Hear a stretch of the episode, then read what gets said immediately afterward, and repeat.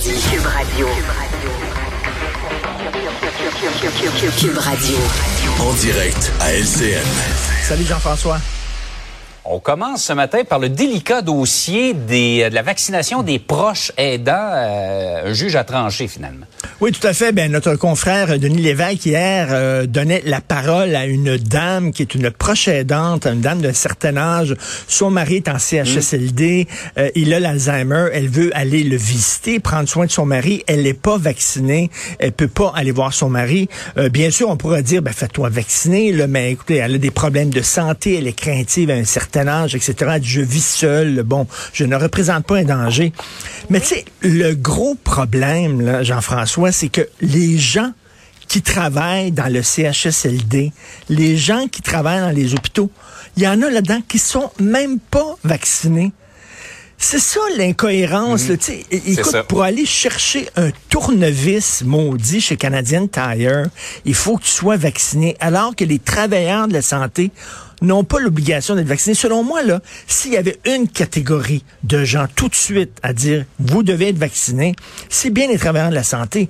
Tu sais, tu construis une maison, mais ta fondation est pas solide, mais ta maison, elle sera jamais solide. Et la fondation, c'est de dire, ben, écoutez, vous travaillez dans le milieu de la santé auprès de gens vulnérables, auprès de gens malades, vous pouvez les contaminer. C'est pas le gars qui va aller chercher un tournevis chez Canadian Tire. C'est pas la hmm. dame qui va aller voir son mari qui est à... Sais, commencez par donner l'exemple et après ça, vous pourrez dire aux autres, ben là, vous, vous devez être vacciné. Regardons l'obliger pour... Mais là, comment tu peux faire ça alors qu'elle est très sais, toutes ces incohérences-là là, commencent vraiment à tanner le monde. Puis c'est là qu'on comprend plus le message et tout ça. Je peux comprendre que la dame, bon, on dit si on fait une exception pour elle, après ça, il va falloir faire des exceptions pour tout le monde. Mais il y a quelque chose de profondément incohérent. Et je pense que c'est ce qui commence à taper ses nerfs des gens là, actuellement.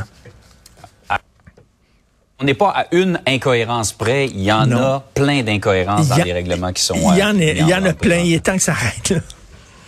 Absolument.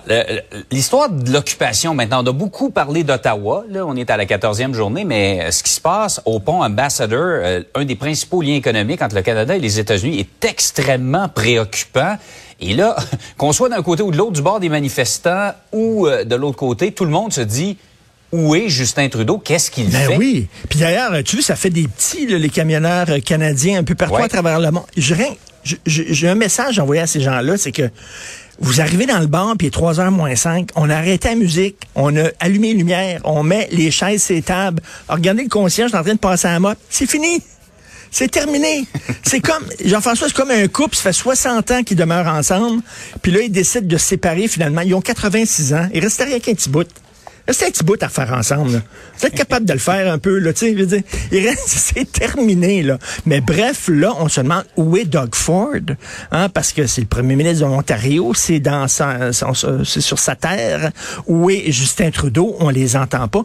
Là, à Ottawa, euh, le chef de police commence à se réveiller. Il s'appelle Slowly.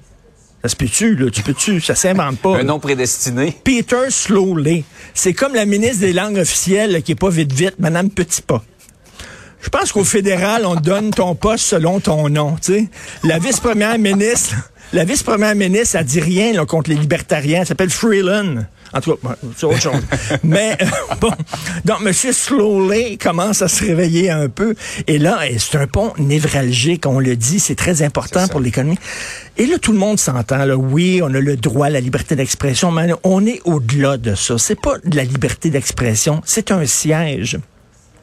Et mhm. oui, j'ose faire un parallèle avec ce qui s'est passé le 6 janvier aux États-Unis, sauf qu'ils sont pas entrés dans le Parlement. Mais écoute, c'est une occupation, c'est un siège, c'est de la sédition, littéralement.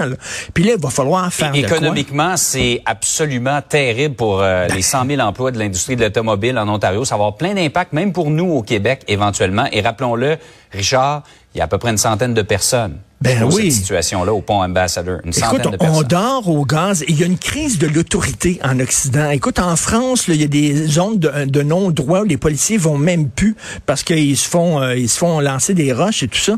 C'est comme si toute forme, toute manifestation d'autorité est perçue comme de la tyrannie, de la dictature. À un moment donné, on a le droit de défendre aussi les droits euh, des gens à vivre en toute quiétude et le droit de faire fonctionner l'économie. Et là, à un moment donné, c'est plus de la liberté d'expression. Il va falloir faire quelque chose et les déloger de là. On, on dirait une république Richard. de bananes.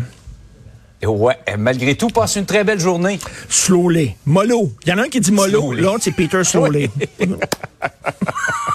Bonne journée à demain. Salut.